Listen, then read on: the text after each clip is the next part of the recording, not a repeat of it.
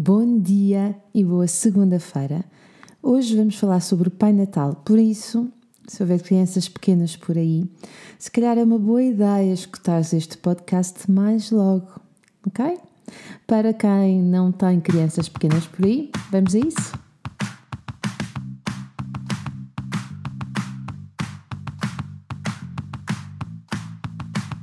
Olá, eu sou a Magda Gomes Dias e este é o podcast do Mamos da Boss.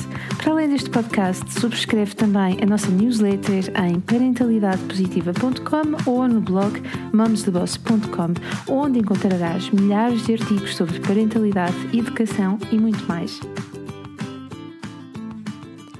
Então, como é que é? Já enviaram o WhatsApp ao Pai Natal com a lista de presentes? Na semana passada eu escrevi no Instagram um post onde questionava se estaríamos a mentir quando falamos sobre o Pai Natal ou sobre o Menino Jesus.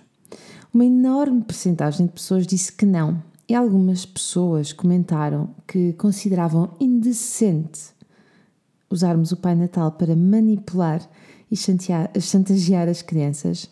E eu não posso estar mais de acordo com elas. Para mim, o Pai Natal faz parte do imaginário coletivo em que alguém mágico que nós não sabemos exatamente como nos traz presentes, que podem ser presentes desejados ou não. A magia, o receio, o entusiasmo, a dúvida, a atenção, está tudo associado. E, sinceramente, se soubermos levar bem a coisa, não creio que haja motivos para que as coisas corram mal. Contudo, é verdade que nós precisamos de saber usar a imagem do Pai Natal caso seja esse o nosso desejo. O Pai Natal não é o Senhor que vem pôr ordem no comportamento dos meninos.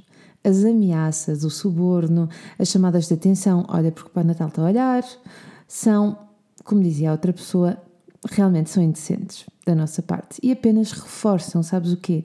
A nossa ausência de estratégias para lidar com as situações mais desafiantes com os nossos filhos. Então nós usamos o Pai Natal, depois usamos o polícia, o dono da loja, enfim, instrumentos. Estas três pessoas servem-nos como instrumentos que, por um lado, repara, nos retiram o nosso poder, como também dão a impressão que têm um lado, o Pai Natal, o polícia, o senhor da loja, um lado perverso e mau.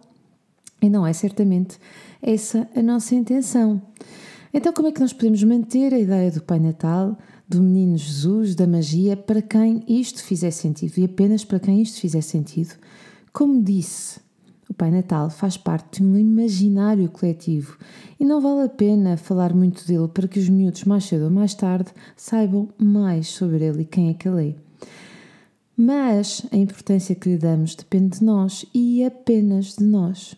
Se o Natal é mais do que presentes, se é família, rituais, se é advento, se é partilha, se é tradição, então cabe a nós trazermos tudo isso para o nosso dia a dia, em vez de sucumbirmos ao que é mais fácil e automático.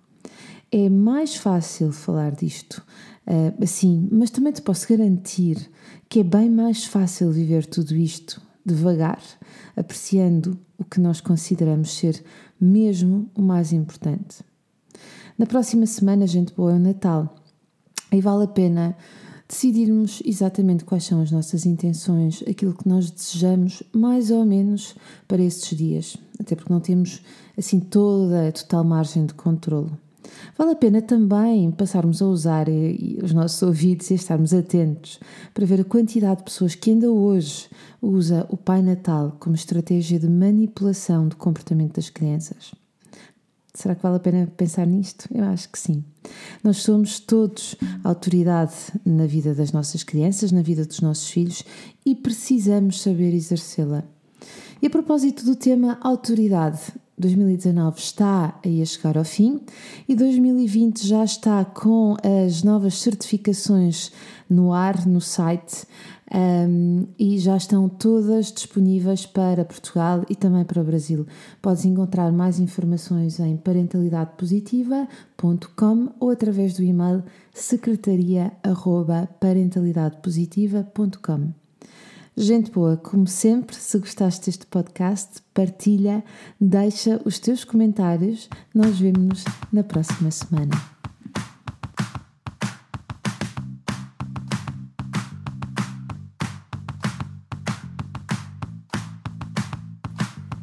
Gostaste deste podcast, então deixa os teus comentários no blog mamosdeboss.com, onde terás acesso também a milhares de posts e lembra-te de assinar a nossa newsletter em parentalidadepositiva.com ou em mamosdeboss.com. Partilha à vontade. Até ao próximo podcast.